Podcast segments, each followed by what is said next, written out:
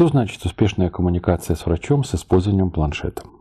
Мы можем говорить об успешном использовании планшета на визите, если взаимодействие с врачом было. Первое – естественным, второе – персонализированным, третье – интерактивное представление информации вовлекало врача в обсуждение и стимулировало диалог, и четвертое – общение с доктором было структурированным.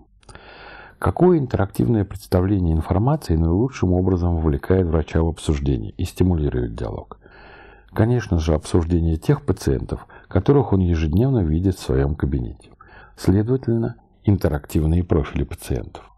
Другими словами, интерактивные профили пациентов решают для нас целый круг практических задач. Каких же? Первое. Профиль при его соответствующем наполнении позволяет медицинскому представителю работать практически без возражений при проведении визитов к целевым докторам. Второе.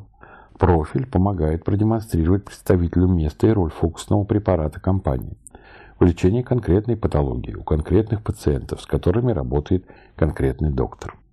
Третье. Интерактивный профиль помогает продемонстрировать представителю при наличии в профиле различного вида интерактивности, вовлекающих врача в обсуждение, для каких категорий пациентов и почему и с какими результатами в практике доктора может применяться фокусный препарат компании. Четвертое. Интерактивный профиль помогает продемонстрировать представителю экономические преимущества и результаты для пациентов при назначении препарата, например, путем внедрения в профиль различных калькуляторов. Пятое. Интерактивный профиль помогает вооружить доктора аргументами для пациента в отношении того, почему необходимо применять назначенный препарат, а следовательно повышает его приверженность к терапии. Вывод.